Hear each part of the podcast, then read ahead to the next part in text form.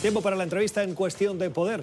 Hoy para fijarnos en Bolivia. El gobierno interino de Bolivia sigue trabajando con el objetivo de convocar elecciones próximamente.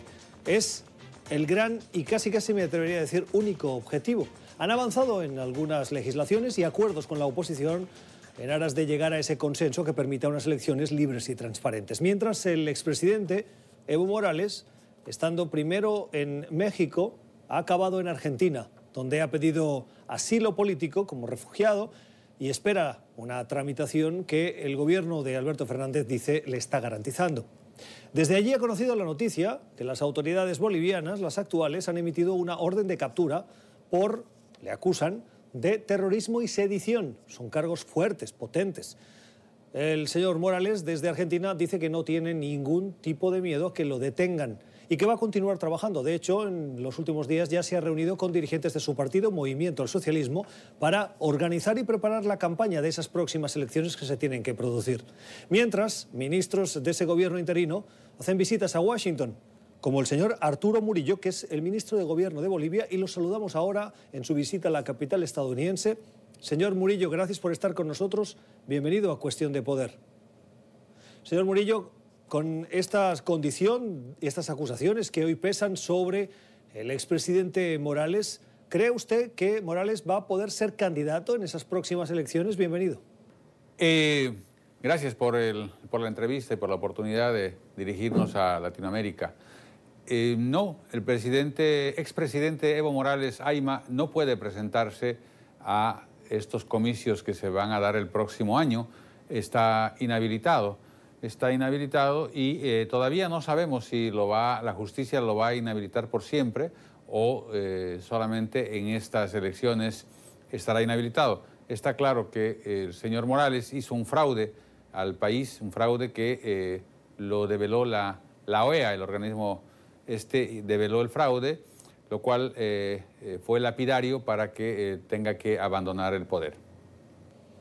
¿Quién podría ser entonces el candidato de ese partido de movimiento al socialismo bendecido por Evo Morales?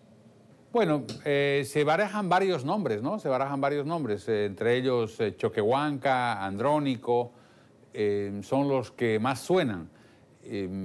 nosotros creemos que, que el más tiene derecho a participar en las elecciones, pese a que hay voces que piden que se les cancele el partido político por el fraude realizado el 20 de octubre. Pero creemos que hay una ala del MAS que es democrática, que, busca la consolidación vía elecciones, lo cual es sano para un país, porque hay otra ala en el movimiento al socialismo que está encubriéndose dentro de la política para eh, eh, tapar sus actividades ilícitas, como es el narcotráfico y el terrorismo. Hace usted acusaciones muy serias, vinculaciones de candidatos de ese movimiento socialismo con el narcotráfico, con el terrorismo. ¿A qué se refiere?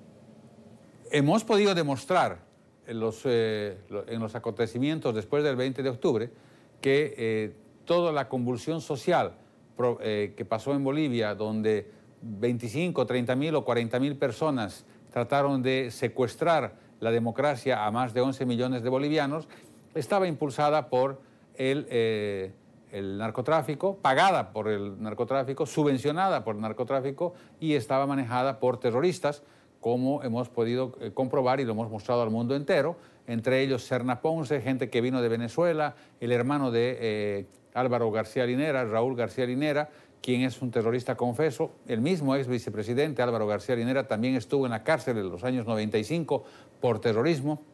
Entonces, todas estas células las hemos podido descubrir y las hemos podido mostrar al mundo entero. Y casualmente, grupos que han estado mezclados en este tema tan importante eh, de terrorismo y narcoterrorismo han estado haciendo actividades ilícitas también en Chile, también en Colombia, también en Ecuador y en Perú. Y lo hemos denunciado al mundo en los días pasados.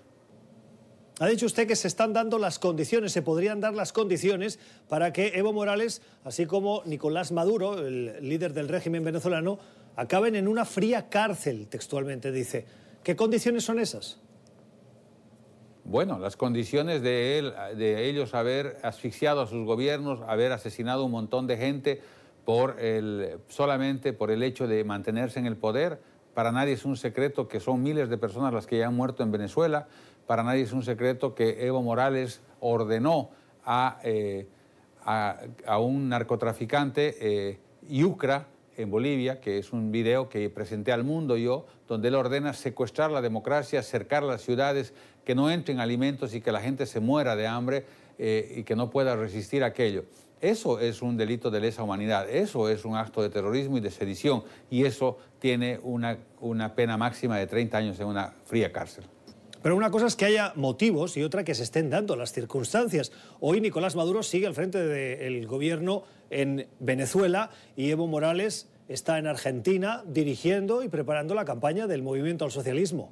Nosotros estamos, nosotros estamos haciendo nuestros mejores esfuerzos para demostrarle al mundo y para hacer un juicio a estas personas, para poder extraditarlos, llevarlos a nuestros países, en el caso de Evo Morales, eh, y pueda pagar eh, los delitos que ha cometido. Maduro eh, ya está bastante maduro, no tarda en caer. No tarda en caer, el tema de Maduro es cuestión de, días, de tiempo. Hemos estado en las horas, hace pocas horas en, el, en la CIDH y hemos pedido nosotros una investigación clara, la gente de la CIDH, sobre lo que ha pasado en Bolivia. Y claramente lo que ha pasado en Bolivia son crímenes de lesa humanidad propiciadas por el expresidente Morales y por parte de su gabinete. Y toda esta gente eh, tiene que pagar eh, al, país y al mundo lo que, el daño que le han hecho a nuestro país. Señor Munillo, hablemos de su visita a Washington. Usted llega con una agenda representando al gobierno de la presidenta Áñez. ¿Cuál es esta relación entre Bolivia y Estados Unidos hoy? Bueno, eh, las relaciones con el, con el gobierno de, del presidente Trump han estado congeladas durante más de 14 años pero claramente eh, nosotros al eh, haber eh, tomado el poder la presidenta Yáñez, nos hemos abierto al mundo. Nosotros queremos relaciones con todos los países. Hemos levantado la visa para los americanos, hemos levantado la visa para los israelitas. Nosotros queremos amigos, no queremos enemigos. Y en este sentido también estamos, en, estamos en Estados Unidos en reuniones bilaterales para mostrar nuestra predisposición para luchar contra el narcotráfico, luchar contra el terrorismo, mostrar que nosotros queremos un país totalmente democrático y libre de drogas. Hemos dado señales claras como el extraditar a narcotraficantes. Eh, estamos un, 31 eh, días en el gobierno y hemos extraditado a dos peligrosos narcotraficantes del país. Hemos, eh, estamos erradicando la criminalidad. Y saludamos y agradecemos que el señor Trump haya visto con, buenos ojos como corresponde el trabajo que estamos haciendo eh, incluso em, nos haya eh, mencionado en las últimas eh, intervenciones que ha tenido, porque somos un país que está trabajando por la democracia y por estar libre de drogas. Nosotros queremos una Bolivia libre de drogas y estamos trabajando para que tampoco produzcamos drogas y se siga exportando a Europa y a Norteamérica. La presidenta Áñez, presidenta hoy interina, o miembros de su gabinete, ¿tienen previsto presentarse? ¿Sabe usted si van a presentarse como candidatos a esas próximas elecciones? No, no, es una decisión que, se ha, tomado la, presidenta y hemos tomado como equipo, todo el equipo que la acompañamos, uno que no se va a presentar a la elección del 2020 y otro que el gobierno no va a apoyar a ningún candidato eh, eh, con la logística, con aviones, con helicópteros, con vehículos. No va a ser uso ni abuso de poder como lo han venido haciendo y hemos venido denunciando los últimos años al señor Morales por el abuso de poder que se ha hecho, porque no seríamos coherentes con nuestro discurso. Nosotros vamos a trabajar, vamos a realzar la política, estamos tratando de hacerlo eh, y vamos a entregar al nuevo gobierno, sea el que sea, la banda presidencial cuando el Tribunal Supremo Electoral así lo lo determine y cuando, cuando ganen unas elecciones. Nosotros solamente queremos eh, transitar, hacer una reconciliación entre bolivianos, transitar este corto tiempo que nos queda para entregar el gobierno eh, al, eh, al nuevo gobierno en una elección transparente y las más limpias de la historia. Hemos nombrado, la presidenta Yáñez ha nombrado a la gente más idónea como sus representantes, como por ejemplo Salvador Romero, alguien conocido internacionalmente por su rectitud y su transparencia. Y estamos buscando transparentar también el padrón electoral para que no tengamos eh, muertos votando, zombies votando, extranjeros votando, en fin, eh, han, votado, han votado de todo, de todo, tipo de clase y de gente ha votado en las elecciones eh, pasadas del 20 de octubre, donde se ha dado el gran fraude, también develado por la OEA pero especialmente los que más han votado han sido los muertos.